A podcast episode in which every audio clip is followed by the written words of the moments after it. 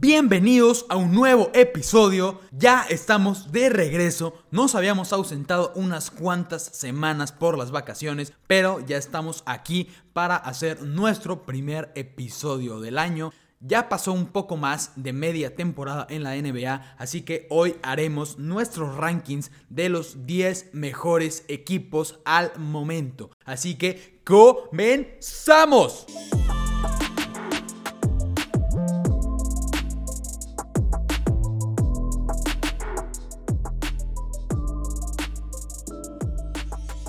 La temporada se nos está pasando como agua, los equipos ya están llegando a los 40 juegos y eso quiere decir que estamos llegando a la mitad de temporada, así que vamos a empezar con estos rankings.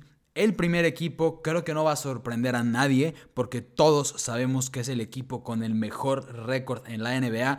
Estos son los Phoenix Suns. La verdad es que a mí me han sorprendido bastante es un equipo que yo esperaba que fueran de, de, playoffs, que estuvieran entre los lugares del 3 al 6 más o menos, muy parecido a lo que hicieron la temporada pasada y que sí pasaran una primera ronda de playoffs, quizá llegara a una final de conferencia, pero no esperaba que fueran tan dominantes. Creo que es un equipo, o más bien creo que es el equipo más balanceado en la liga en cuanto a ofensiva y defensiva. Es el único equipo que ha ganado múltiples juegos teniendo 7 o más jugadores anotando en doble dígito. Es increíble, me encanta la profundidad que tienen. CP3 es un excelente líder y creo que los va a llevar bastante lejos en esta postemporada porque no solo es líder en asistencias por partido, es líder en asistencias totales, tiene muy pocas pérdidas de balón, es el jugador con más partidos de 10 o más asistencias, el jugador con más partidos de 12 o más asistencias, es el jugador con más asistencias en un partido esta temporada, es increíble lo que está haciendo y sorprende bastante que sus números de puntos sean muy bajos. Promedia apenas 14, 15 puntos por partido, pero está promediando 10.1 asistencias por partido. Es increíble, creo que es un excelente líder y es en gran parte porque los Suns van tan bien esta temporada. Después sabemos que no es su única estrella, tienen a Devin Booker, está jugando a un buen nivel y aunque los números nos digan que está jugando peor que la temporada pasada, esto no es cierto. Está promediando 4 o 5 puntos menos por partido que la temporada pasada, pero esto se debe a lo mismo que el equipo está muy bien balanceado y todos los jugadores están aportando y no necesitan de una estrella que esté anotando más de 25, más de 30 puntos por partido. Y Booker ha hecho las cosas bien desde que regresó de su lesión se ha visto excelente y la verdad es que a mí me sorprende que estos dos jugadores no estén siendo mucho más mencionados y votados para el All-Star. El día de hoy salieron las votaciones para el All-Star y no están ninguno de los dos ni siquiera dentro del top 10. Creo que es una falta de respeto para lo bien que han jugado. Sé que el All-Star Game es más un concurso de popularidad, pero mínimo deberían estar mencionados. Algo que quiero resaltar en este equipo es que es uno de cuatro equipos en la liga que están rankeados dentro del top 10 en ofensivas y dentro del top 10 en defensivas. Es decir, han estado balanceados en ambos lados de la cancha. Algo que me encanta también es que tienen muy buena profundidad, pero también en la posición de centro. Es una posición difícil de tener buena profundidad. Magui les cayó perfecto en este equipo, ha hecho las cosas muy bien y no ha hecho más de lo que necesitan. Necesitan que haga una buena defensa, que agarre rebotes y de repente tiene uno que otro juego en donde hace muchos puntos y esto es bueno para el equipo. No lo necesitan que lo haga cada noche, pero además Ayton está jugando a un buen nivel, pero cuando estos dos han estado fuera, porque Ayton y Magui han estado fuera por COVID, han tenido a Jalen Smith, que es el centro no es suplente, es el tercer equipo, ¿no? Pero es un novato, se ha visto muy bien, me encanta el físico que tiene y además la versatilidad, porque puede defender de una manera excelente la pintura, puede anotar en la pintura y además puede tirar desde tres. Creo que esa es una de las razones por la cual yo veo a Jalen Green con un techo mucho más alto que de Andre Ayton y creo que tal vez en un futuro podría competirle por ese puesto de titular. Esta temporada no lo veo, no creo que sea necesario que le vayan a que le den experiencia a Jalen Green y tampoco creo que lo vayan a arriesgar o que lo quieran hacer crecer esta temporada porque claramente el equipo de los Suns está buscando regresar a las finales y si ya tienes a alguien tan bien establecido en esta posición como Ayton, no vale la pena, pero creo que Jalen Green podría tener grandes momentos a lo largo de la temporada y además en los playoffs. Pasamos con el segundo equipo. En este puesto yo tengo a los Golden State Warriors. Creo que mucha gente lo tiene arriba de los Suns.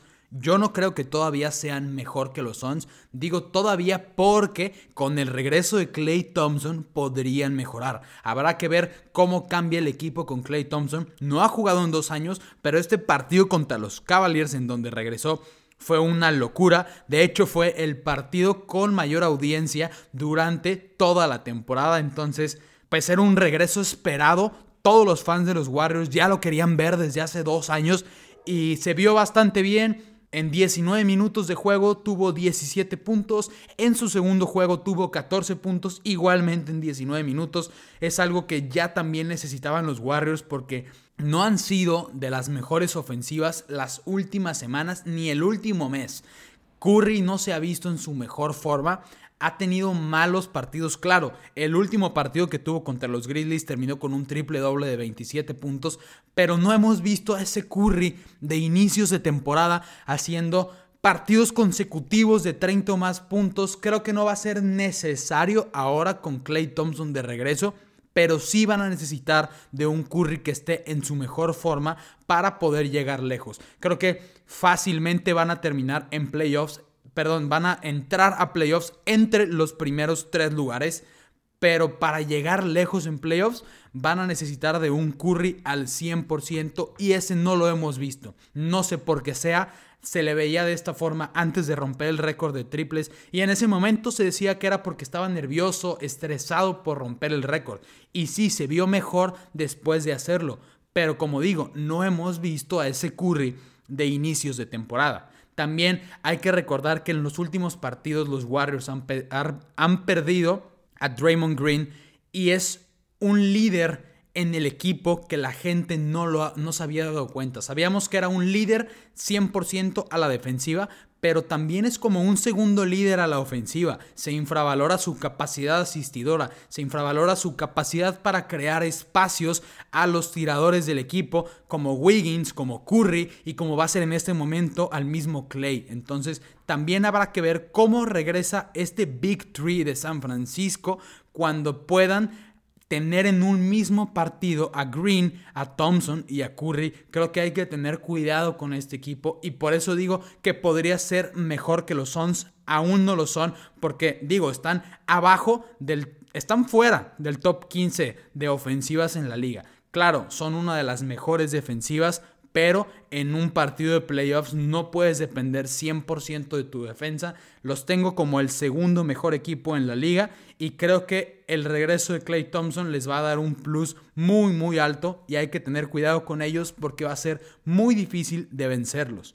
En la tercera posición tengo a los Chicago Bulls. Este equipo cambió totalmente de la temporada pasada a esta. Sí sabíamos que iban a competir, pero no dimensionábamos qué tan buenos iban a ser. ¿Por qué? Porque la temporada pasada quedaron fuera de playoffs, terminaron a un puesto de entrar al play-in tournament y pues no convencían, no encontraban una esencia, incluso teniendo a Nikola Vucevic que hicieron este intercambio a mitad de temporada y al parecer o durante ese tiempo parecía que no les iba a funcionar. Ahorita se han visto increíbles, tienen al mejor dúo de la liga con, de, con DeMar DeRozan y Zach Levine. Digo el mejor dúo porque entre los dos promedian 52 puntos por partido. Incluso mejor que James Harden y Kevin Durant para que se den una idea de lo increíble que se han visto. Es un equipo que quizá pueda necesitar de un poco de profundidad porque su banca es la segunda peor en la liga anotando puntos. Entonces Quizá ese sea un punto a mejorar para ellos, pero en cuanto a su ofensiva y su equipo titular son de los más explosivos en la liga, son el mejor equipo en porcentaje de tres puntos y esto se debe en gran parte a que Lonzo Ball está jugando increíble, tiene un porcentaje mayor al 40% en tiros de 3 y lleva 3 o 4 partidos consecutivos teniendo más de 50%. Ha subido a un nivel muy muy alto y creo que Alonso Ball se le infravaloraba bastante y es una pieza importante en este equipo de los Bulls. También Alex Caruso ha tenido muy buenas actuaciones. En este momento se encuentra lesionado, pero su presencia en el equipo, sobre todo en el juego defensivo, les ha ayudado bastante. Me gusta el equipo de los Bulls. Es muy divertido de ver, los tengo como el tercer equipo y creo que están más cerca del segundo que el cuarto del tercero, es decir, el siguiente equipo está un poco más abajo de lo que están los Bulls de los Warriors, así que pasamos con el cuarto equipo. Se van a sorprender bastante con este equipo, pero creo que merecen estar en esta posición. Son los Memphis Grizzlies. Digo que se van a sorprender porque veo muchos comentarios que este equipo no puede ser contendiente. Si dices que este equipo no puede ser contendiente es porque no los has visto jugar. Han jugado de una manera impresionante. Voy a decir cómo empezaron la temporada para que también se den una idea. En los primeros juegos iniciaron con un récord de 9 a 10. Se lesionó ya Morant el 27 de noviembre y ese récord pasó de 10 a 2 en los 12 juegos que se perdió Morant. Regresó Morant y llevan una racha de 10 victorias consecutivas. Le han ganado equipos como los Lakers, los Warriors, los Suns, los Caps y los Nets. Estamos hablando de buenos equipos con buenos jugadores y además equipos contendientes. Estamos hablando de que le ganaron a los Warriors y a los Suns, los equipos que yo tengo como 1 y 2. Entonces, es un equipo que cambió totalmente en un plazo de un mes. Pasó de ser la peor defensiva, es decir, la defensiva número 30, a ser la defensiva número 1 de la liga. Todo esto mientras no tenían a Jamorant, fueron jugadores como Steven Adams y Dylan Brooks los que mejoraron a un nivel impresionante su juego defensivo me gusta mucho la defensa que tienen porque no es tan técnica como la de los Suns ni como la de los Warriors. Es una defensa física, pero que no llega a ese punto de ser sucia. Sí cometen faltas y también son jugadores jóvenes y por lo mismo van a cometer esos errores, pero es una defensa que se juega con mucho esfuerzo y por lo mismo es muy física porque dependen de su físico para poder competir la jugada. Me gusta, es muy divertido. Además, tenemos que mencionar que tienen a Jamorant que está teniendo una temporada increíble. Se ganó el premio al jugador de la semana de la semana pasada, si no mal recuerdo, hizo 33 puntos, 41 y 30 puntos en esos tres partidos de la semana. Ha jugado impresionante, recuerdo perfecto que hace dos días jugó contra los Lakers y se vio claramente cómo puede ser un factor en el juego defensivo y ofensivo teniendo un tapón a dos manos contra el tablero de un lado de la cancha pasando en transición a clavarla en el otro lado de la cancha. Es un jugador que a muchos les recuerda a Derrick Rose en su prime. No creo que esté ahí todavía, pero está dando destellos y pues este equipo de Memphis tiene que estar muy feliz por los jugadores que está teniendo Desmond Bain, que está teniendo una gran temporada y está haciendo un fuerte caso para competir por ese premio a ser el jugador más mejorado. Es un excelente tirador y está bastante infravalorado. Digo esto porque es uno de los jugadores top 3 en partidos con 3 o más triples, top 3 en partidos con 4 o más triples y top 3 en partidos con 5 o más triples. Estamos hablando de un jugador que está en su segundo año y ya se está pues poniendo como uno de los mejores tiradores de la liga. Este es un equipo que es muy divertido de ver, digo, ya, ya lo mencioné, a mí me encanta y creo que sí pueden ser contendientes. Son el tercer equipo en el este, tienen esta racha de 10 victorias consecutivas. El los siguientes dos equipos que se van a enfrentar son los Memphis Grizzlies y los Dallas Mavericks. Podrían alargar esta racha a 12 juegos y seguirse todavía Va a ser muy interesante lo que van a hacer contra los demás equipos. Creo que son aspirantes a ser contendientes, pero si no han visto sus juegos, por favor, vayan y vean un juego, se van a divertir, van a ver que es una defensiva bastante entretenida de ver y que no solo los jugadores titulares tienen mucho que aportar, también la banca es muy entretenida, es un plantel bastante joven y si este año no son contendientes, estoy seguro que el siguiente lo serán. El quinto equipo que tengo son los Brooklyn Nets. Es un equipo que no me encanta porque, digo, en el lado defensivo, porque si estamos hablando del lado ofensivo, el tener a Kyrie Irving, tener a Kevin Durant y James Harden es un trío imparable. Y es muy probable, bueno, no es probable, pero han salido rumores de que Kyrie Irving va a poder ser aprobado para jugar en los partidos en casa. Esto va a ser importantísimo porque el tener de vuelta este Big Three para los partidos de local y de visitante va a ser muy difícil de vencer. Claro, como digo, una de sus deficiencias es el juego defensivo y creo que si no logran mejorar en eso, no creo que vayan a hacer movimientos porque tienen ahí un, pues tienen un poco complicado el tope salarial y no creo que vayan a, a, querer intercambiar alguna de sus estrellas, pero van a tener que mejorar de alguna forma este sistema defensivo para competir. Como digo, teniendo estas tres estrellas, no puedes tenerlos más abajo. Kyrie Irving en su primer partido en la temporada, porque como sabrán, no había jugado hasta hace unos días, hasta hace una semana, casi jugó esta semana y tuvo 22 puntos en ese partido. Tuvo una noche mala el día de ayer, pero también es cosa de que agarre ritmo. No había jugado en 3, 4 meses, entonces eso tiene mucho que ver. James Harden está recuperando su nivel, es el segundo mejor asistidor en la liga y de nuevo está haciendo algo que es característico de él y es atacar la canasta y buscar la falta y es una de las formas en las que consigue más puntos. Kevin Durant, no tengo nada que decir, está jugando impresionante nivel de MVP. Son de esos jugadores que no hay forma de pararlos. Vayan y vean los highlights de sus últimos partidos. Hace jugadas complicadísimas, pero las hace de una manera tan natural que lo hace parecer fácil. Puede estar botando el balón sin sentido, tira el triple más competido enfrente de ti y lo va a meter.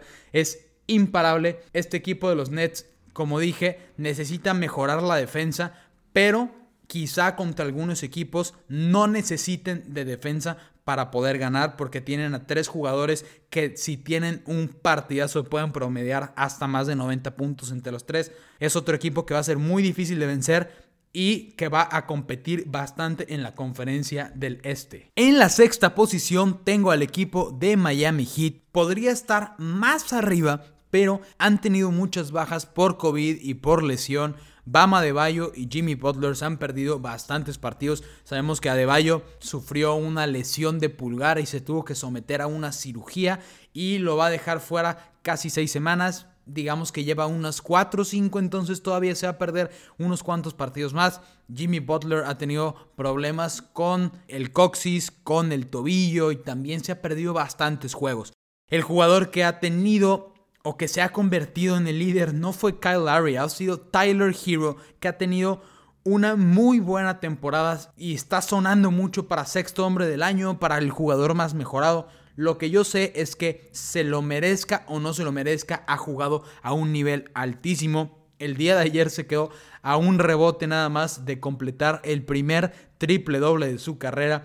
Y además todos los demás en el equipo se han visto bastante bien. Caleb Martin, Max Struz, Gabe Vincent, todos jugadores de la banca han tomado puestos importantes y han sabido responder. No todos juegan bien todos los partidos, pero siempre hay uno que resalta y eso permite que el equipo siga siendo competitivo porque están como el tercer equipo en el este, tienen un récord de 26 a 15 y han tenido estas bajas de sus estrellas. Entonces, esto quiere decir que también es un equipo con una muy buena profundidad. Un jugador que me sorprendió bastante es este novato Omer George 7, lleva 12 partidos consecutivos con 10 o más rebotes es novato y está teniendo una muy buena temporada. No le va a quitar el puesto de titular claramente a Bama de Bayo, pero va a ser importante más adelante cuando lo recuperen para ser un factor importante en el segundo equipo. Hay que tener cuidado con el equipo de Miami porque han perdido un poco esa esencia defensiva, Claro, no tienen ni a Butler ni a De Bayo, dos buenos defensores, sobre todo Bama De Bayo, quien yo pensaba que podría terminar como el defensivo del año. No lo va a hacer, aunque haya jugado una buena defensa porque se perdió o se está perdiendo mes y medio, pero pues va a ser importante su regreso y cuidado porque no hemos visto este equipo al 100% ni a inicios de temporada porque tampoco ha jugado Víctor Oladipo. Se habla de que tal vez lo puedan intercambiar, lo hagan o no. Este equipo completo al 100% debe estar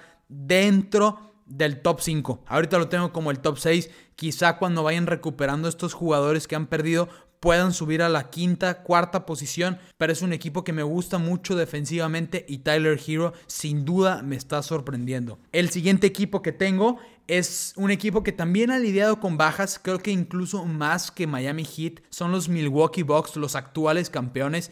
Giannis se ha tratado de cargar al equipo y en cierta forma lo ha hecho. Tienen un récord de 26 a 17. Durante toda la temporada, creo que todos los jugadores han estado lesionados en este equipo. Drew Holiday, eh, Chris Middleton, Brook López no ha jugado ni un solo partido, Bobby Portis ha sido el centro titular, pero también se ha perdido juegos, Dante DiVincenzo, eh, Pat Connaughton, han tenido que depender de jugadores como Jordan Nuora, Tanasis Antetokounmpo, eh, bueno, firmaron a, a jugadores de contratos de 10 días y pues han sabido sobrevivir, claro, si tienes a un jugador como Giannis, que juega a un nivel de MVP y yo lo tengo en el top 3 para MVP esta temporada, pues con eso puedes competir, ¿no? Está promediando en sus últimos 8 partidos 33 puntos, 11 rebotes y 7 asistencias. Está jugando como un claro MVP, está jugando también una defensa muy buena y creo que han tenido malos partidos, pero porque han tenido todas estas bajas.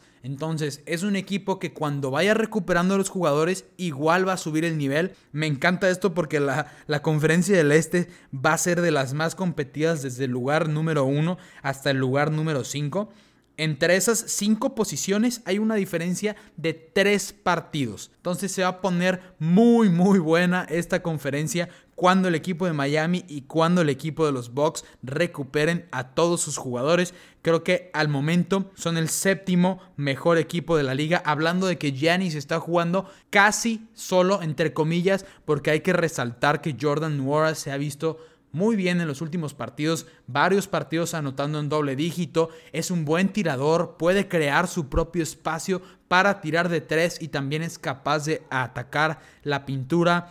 Creo que es un, es un, jugador que les va a aportar bastante más adelante como un jugador desde la banca. No lo veo como un jugador titular todas las noches, pero hemos visto que es capaz de jugar esa posición de titular y va a ser un factor importante más adelante para el equipo de los Bucks. En la octava posición tengo a el equipo de Utah Jazz. Quizá a muchos no les convenza. He escuchado que no son contendientes. Creo que están muy muy cerca de ser contendientes. La temporada pasada fueron el mejor equipo con el mejor récord y quedaron eliminados muy temprano en los playoffs.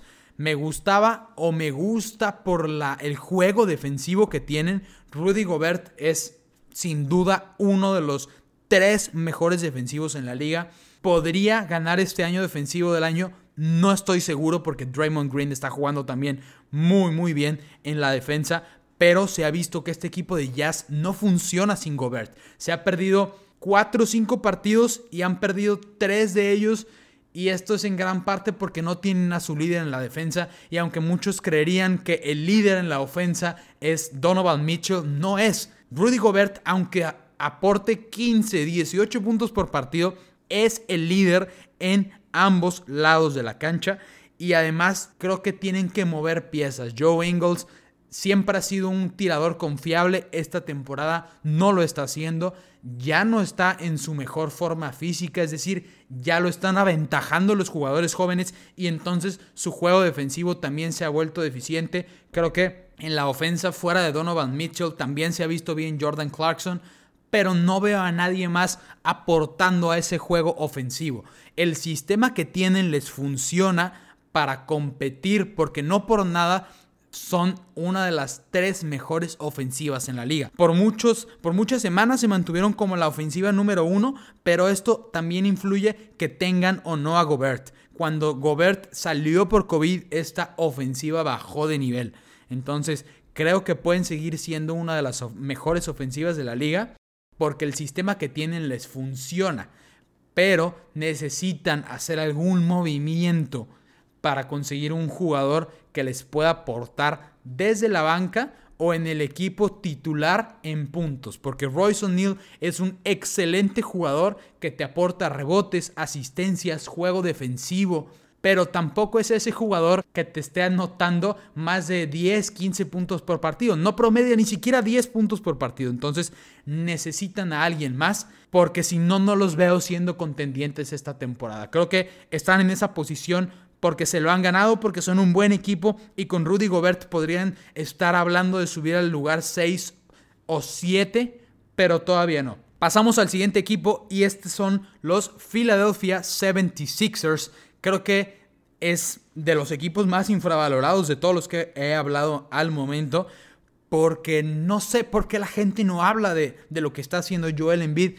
Literalmente lo que ha hecho Embiid en los últimos partidos es histórico. Lleva 8 partidos consecutivos anotando 30 o más puntos. Este es el récord de franquicia, es decir, está a un juego de romper el récord de los 76ers de más partidos consecutivos con 30 o más puntos. Y además, si no hubiese tenido un partido de 23 puntos hace dos semanas llevaría 11 juegos consecutivos con 30 o más puntos, porque anotó en un partido 41 puntos, al siguiente anotó 30, luego tuvo ese partido donde anotó los 23 y después se vino esta racha de los 8 juegos. Está jugando a un nivel impresionante, yo sí lo tengo dentro del top 3 para MVP esta temporada. Creo que está siendo muy infravalorado, creo que el equipo de los Sixers no va tan bien porque en el equipo pues ha estado un poco desconcentrado.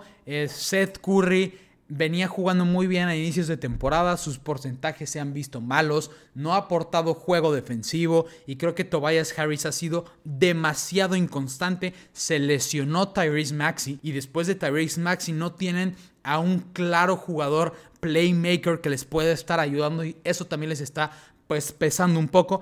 Además, hay que añadir todo este drama que se sigue viendo con el caso de Ben Simmons, que lo van a intercambiar, no lo van a intercambiar. Hubo declaraciones del mismo Ben Simmons diciendo que tal vez esta temporada ya no iba a jugar y no porque él no quisiera jugar en otro equipo, sino porque el equipo de Sixers está pidiendo demasiado por él que ningún equipo quiere hacer ese traspaso para adquirir a Ben Simmons.